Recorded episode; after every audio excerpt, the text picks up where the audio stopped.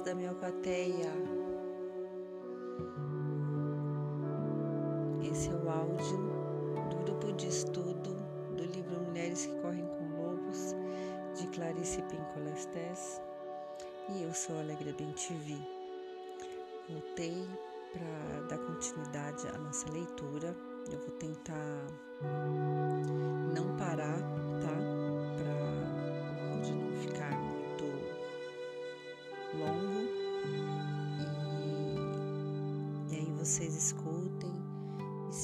Fizerem anotações também no livro, depois a gente compartilha no grupo do WhatsApp.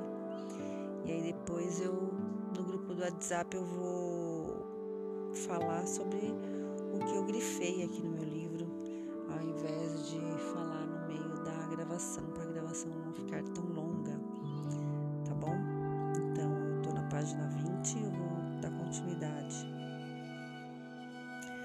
Uma vez que as mulheres a tenham perdido e a tenham recuperado, elas lutarão com garra para mantê-la, pois com ela suas vidas criativas florescem seus relacionamentos adquirem significado, profundidade e saúde. Seus ciclos de sexualidade, criatividade, trabalho e diversão são restabelecidos. Elas deixam de ser alvo para as atividades predatórias dos outros, segundo as leis da natureza. Elas têm igual direito a crescer e vicejar. Agora, seu cansaço do final do dia tem como origem o trabalho e esforços satisfatórios, não o fato de viverem enclausuradas num relacionamento, num emprego ou num estado de espírito pequeno demais. Elas sabem instintivamente quando as coisas devem morrer e quando devem viver. Elas sabem quando como ir embora e quando como ficar. Quando as mulheres reafirmam seu relacionamento com a natureza selvagem, elas recebem o dom de dispor de uma observadora interna permanente, uma sábia, uma visionária, um oráculo, uma inspiradora, uma intuitiva, uma criadora, uma inventora e uma ouvinte que guia, sugere e estimula uma vida vibrante nos mundos interior e exterior. Quando as mulheres estão com a mulher selvagem, a realidade desse relacionamento transparece nelas. Não importa o que aconteça, essa instrutora, mãe e mentora selvagem dá sustentação às suas vidas interior e exterior. E eu só vou parar para falar uma coisa rápida. Todos os gatos estão aqui ouvindo a história, tá bom? Vou continuar. Portanto, o termo selvagem nesse contexto não é usado em seu atual sentido pejorativo de algo fora de controle, mas em seu sentido original de viver uma vida natural, uma vida em que a criatura tenha uma integridade inata e limites saudáveis. Essas palavras, mulheres selvagem, fazem com que as mulheres se lembrem de quem são e do que representam. Elas criam uma imagem para descrever a força que sustenta todas as fêmeas. Elas encarnam uma força sem a qual as mulheres não podem viver. O arquétipo da mulher selvagem pode ser expresso em outros termos igualmente apropriados. Pode-se chamar essa poderosa natureza psicológica de natureza instintiva, mas a mulher selvagem é a força que está por trás dela. Pode-se chamá-la de psique natural, mas também o arquétipo da mulher selvagem se encontra por trás dela.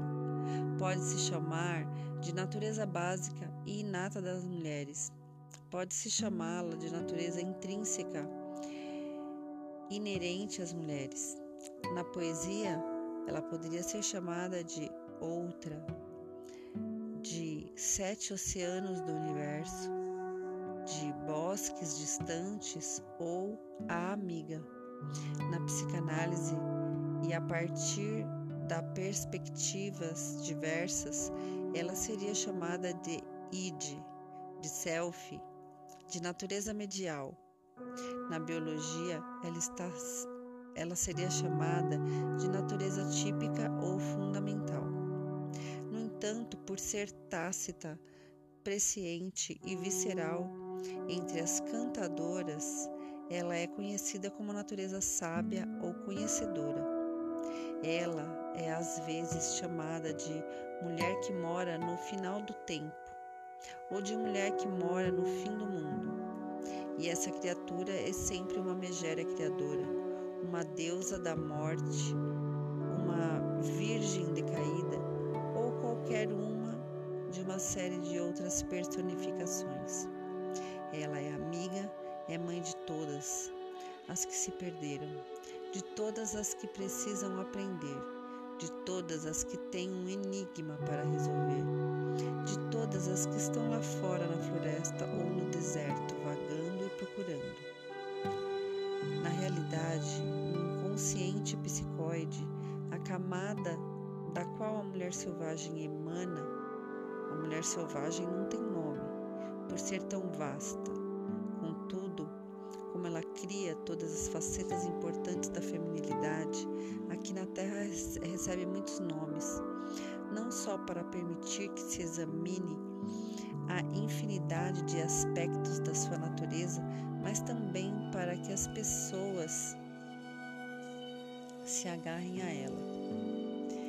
Como no início da restauração do nosso relacionamento com ela, a mulher selvagem pode se dissolver em fumaça a qualquer instante ao lhe darmos um nome. Estamos criando para ela um espaço de pensamento e sentimento dentro de nós. Assim, ela virá e, se for valorizada, permanecerá.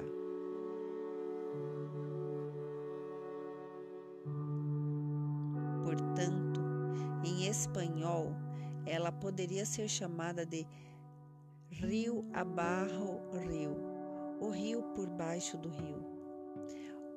La mujer grande, a mulher grande.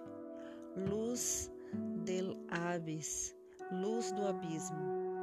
No México, ela é chamada de La Loba, a loba, e La Urseira, a mulher dos ossos, La Uerceira.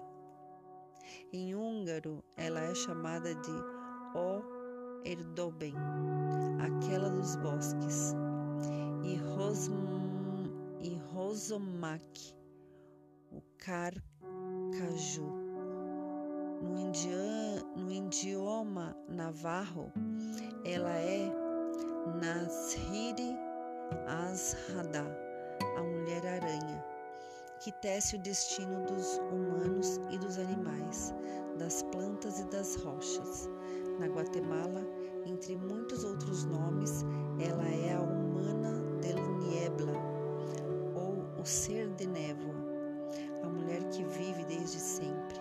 Em japonês, ela é Amaterasu Omikami, a força espiritual que gera toda luz, toda consciência. No Tibete, ela é chamada de Dakini, a força da dança que produz a clarividência dentro das mulheres. E a lista continua e ela continua. A compreensão dessa natureza da mulher selvagem não é uma religião, mas uma prática. Trata-se de uma psicologia em seu sentido mais verdadeiro conhecimento da alma. Sem ela, as mulheres não têm ouvidos para ouvir o discurso da sua alma ou para registrar as melodias dos seus próprios ritmos interiores. Sem ela, a visão íntima das mulheres é impedida pela sombra de uma mão.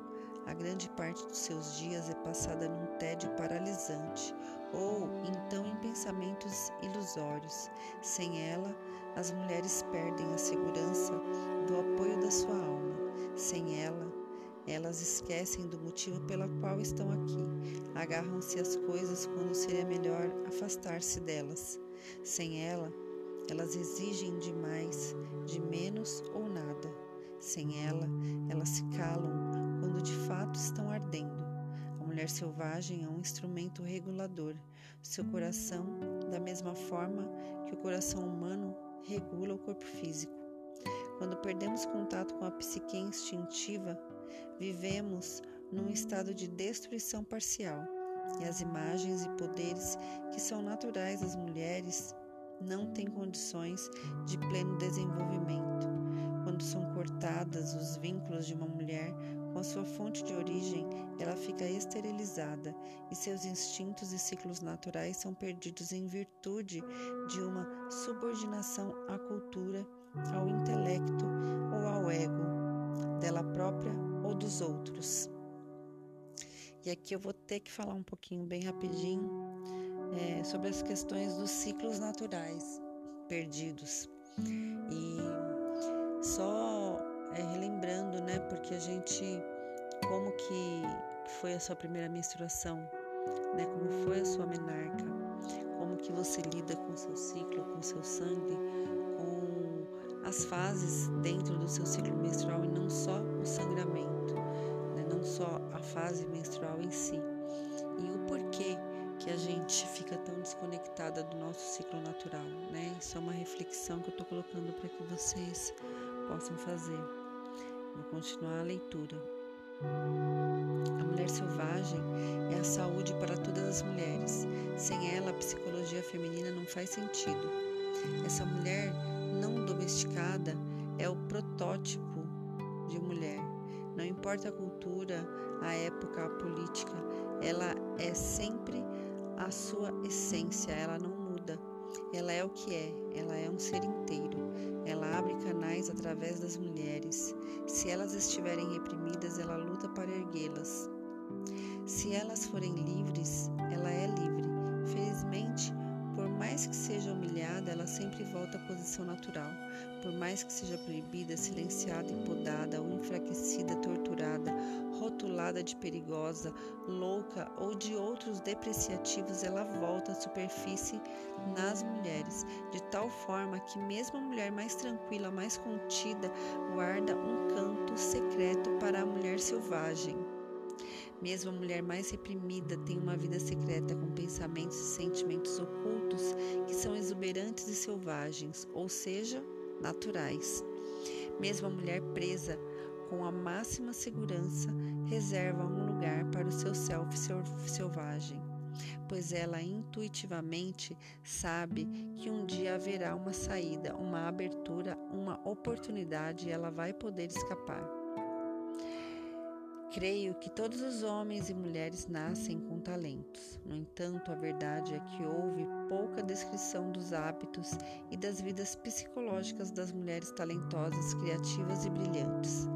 Muito foi escrito, porém, a respeito das fraquezas e defeitos dos seres humanos em geral e das mulheres em particular. No caso do arquétipo da mulher selvagem, para vislumbrar, captar, e utilizar o que ela oferece, precisamos nos interessar mais pelos pensamentos e sentimentos e esforços que fortalecem as mulheres e comportar corretamente os fatores íntimos e culturais que as debilitam. Em geral, quando compreendemos a natureza selvagem como um ser autônomo que anima e dá força à vida mais profunda de uma mulher, podemos começar a nos desenvolver de um modo jamais considerado possível. Uma psicologia que ignore esse ser espiritual inato, central à psicologia feminina, trai as mulheres, suas filhas, netas e todas as suas descendentes futuras. Portanto, para que se aplique um medicamento às partes feridas da psique selvagem, para que se corrija o relacionamento com a mulher selvagem, será necessário classificar corretamente os distúrbios da psique. Embora na sua profissão clínica, quer dizer, embora na minha profissão clínica disponhamos de um bom manual estatístico e diagnóstico e de um considerável volume de diagnósticos diferenciais, bem como de parâmetros psicanalíticos que definem a psicopatia, através da organização ou da falta dela na psique objetiva e no eixo ego-self. Existem ainda outros comportamentos e sentimentos típicos que, a partir do sentimento de coordenadas da mulher, descrevem com impacto qual é o problema. Quais os sintomas associados aos sentimentos de um relacionamento interrompido com a força selvagem da psique? Sentir, pensar ou agir segundo qualquer um dos seguintes exemplos representa ter um relacionamento em parte prejudicado ou inteiramente perdido com a psique instintiva profunda. Usando-se apenas a linguagem das mulheres, trata-se de sensações de extraordinária aridez, fadiga, fragilidade, depressão, confusão, de estar amordaçada, calada à força, desestimulada, sentir-se assustada, deficiente ou fraca, sem inspiração, sem ânimo, sem expressão, sem significado, envergonhada, com uma fúria crônica, instável, amarrada, sem criatividade, reprimida, trans, transtornada, sentir-se impotente, insegura, hesitante, bloqueada, incapaz de realizações, entregando a própria criatividade para os outros, escolhendo parceiros, empregos ou amizades que lhe esgotam a energia, sofrendo por viver em desacordo com os próprios ciclos, superprotetora de si mesma, inerte, inconstante, vacilante, incapaz de regular a própria marcha ou de fixar limites. Não conseguir insistir no seu próprio andamento, preocupar-se em demasia com a opinião alheia, afastar-se do seu Deus ou dos seus deuses ou da sua deusa, isolar-se da sua própria revitalização, deixar-se envolver exageradamente na domesticidade, no intelectualismo, no trabalho ou na inércia, porque é esse o lugar mais seguro para quem perdeu os próprios instintos. Recear aventurar-se ou revelar-se, temer procurar um mentor, mãe, pai, temer exibir a própria obra antes que esteja perfeita temer iniciar uma viagem, recear gostar de alguém ou dos outros, ter medo de não conseguir parar, de se esgotar, de se exaurir, curvar-se diante da autoridade, perder-se a energia diante de projetos criativos, encolher-se, humilhar-se, ter angústia, entorpecimento e ansiedade ter medo de revidar quando não resta outra coisa a fazer, medo de experimentar o novo, medo de enfrentar, de exprimir sua opinião, de criticar qualquer coisa, de sentir náuseas, aflição, acidez, de sentir-se partida ao meio, estrangulada, conciliadora e gentil com extrema facilidade de ter sentimentos de vingança, ter medo de parar, ter medo de agir, contar até três repetidamente, sem conseguir começar, ter complexo de superioridade, ambivalência e, no entanto, não fosse por isso ser plenamente capaz em perfeito funcionamento. Essas rupturas são uma doença, não de uma era, nem de um século, mas transformam-se em epidemia a qualquer hora e em qualquer lugar onde as mulheres se vejam aprisionadas sempre que a natureza selvática tiver caído na armadilha. Mulher selvagem assemelha-se muito a um lobo, robusta, plena, com uma grande força vital que dá a vida, que tem consciência do seu território, engenhosa, leal, que gosta de perambular.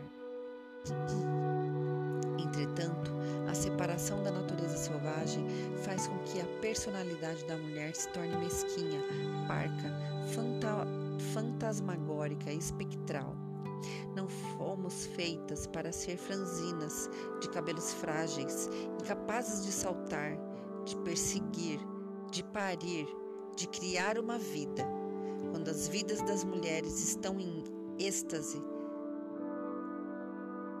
tédio, já está na hora de a mulher selvática aflorar. Chegou a hora de a função criadora da psique fertilizar a aridez. De que maneira a mulher selvagem afeta as mulheres?